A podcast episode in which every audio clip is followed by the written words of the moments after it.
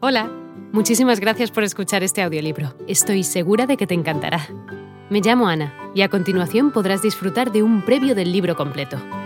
Si te gusta lo que escuchas podrás descargártelo completamente gratis desde mi web, www.escúchalo.online. Un abrazo.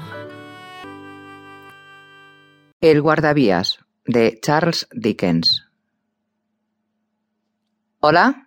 ¿El de ahí abajo? Cuando escuchó una voz que le llamaba de esa manera, estaba de pie en la puerta de la caseta, con una bandera en la mano enrollada alrededor de un palo corto. Teniendo en cuenta la naturaleza del terreno, cualquiera hubiera pensado que no podía dudar con respecto al lugar del que procedía la voz. Pero en lugar de mirar hacia arriba, donde estaba yo, de pie sobre un empinado desmonte situado justo encima de su cabeza, se dio la vuelta y miró hacia la vía. Había algo especial en la forma en que lo hizo, aunque yo no pudiera captar de qué se trataba exactamente. Lo que sí sé es que fue lo bastante notable como para llamar mi atención, a pesar de que su figura, situada abajo, en la profunda zanja, se encontraba un tanto lejana y ensombrecida. Y yo me hallaba muy por encima de él, tan de cara al resplandor de un furioso ocaso, que tuve que protegerme los ojos con la mano antes de poder verlo. Hola, ahí abajo. Él seguía mirando la vía, pero volvió a darse la vuelta y al levantar la vista me vio allá arriba. ¿Hay algún camino por el que pueda bajar para hablar con usted? Miró hacia arriba sin responder y yo le contemplé sin querer presionarle repitiendo mi tonta pregunta. En ese preciso momento se produjo una vaga vibración en la tierra y el aire que se convirtió rápidamente en una pulsación violenta y en una embestida que me obligó a retroceder para no caer abajo. Cuando se deshizo el vapor que se había elevado hasta mi altura desde el tren que pasó velozmente y empezó a desvanecerse en el paisaje, volví a mirar hacia abajo y pude verle enrollar en el palo la bandera que había extendido durante el paso del tren. Repetí la pregunta. Tras una pausa, durante la cual pareció contemplarme con gran atención, señaló con la bandera enrollada hacia un punto situado a mi nivel, a unos doscientos o trescientos metros de distancia.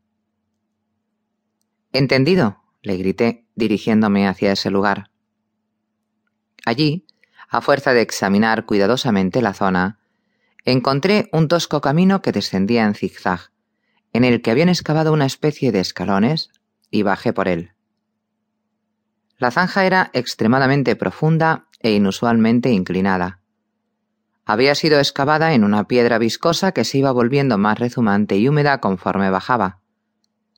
Por ese motivo, el camino se me hizo lo bastante largo para recordar la sensación singular de desgana o obligación con la que me había indicado dónde estaba.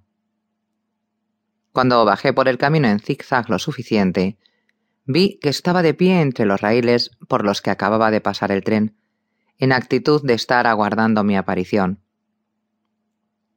Con la mano izquierda se tocaba la barbilla y descansaba el codo de ese brazo sobre su mano derecha, cruzada junto al pecho. Su actitud me pareció tan expectante y vigilante que me detuve un momento, extrañado. Reanudé mi avance, llegué a la altura de la vía y al acercarme más a él vi que era un hombre de tez pálida y pelo oscuro, de barba negra y cejas bastante pobladas. Su puesto se encontraba en el lugar más solitario y triste que yo hubiera contemplado nunca. A ambos lados, un muro hecho de piedra mellada que goteaba humedad impedía toda vista salvo la de una franja de cielo. Por un lado, la perspectiva solo era una prolongación curva de aquel calabozo enorme. La perspectiva, por la otra dirección, más corta, terminaba en una sombría luz rojiza y en la entrada, todavía más sombría, de un túnel negro, cuya arquitectura maciza creaba una atmósfera bárbara, deprimente y repulsiva.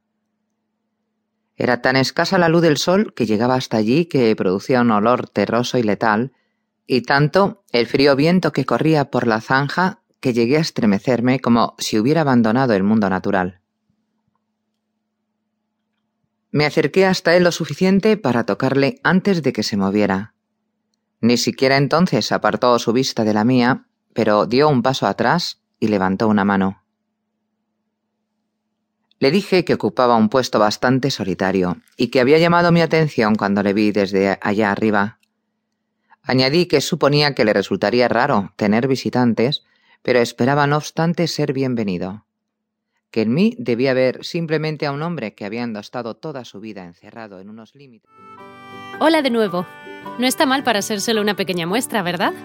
Si te ha llamado la atención, recuerda que encontrarás este audiolibro completo y gratis en www.escúchalo.online.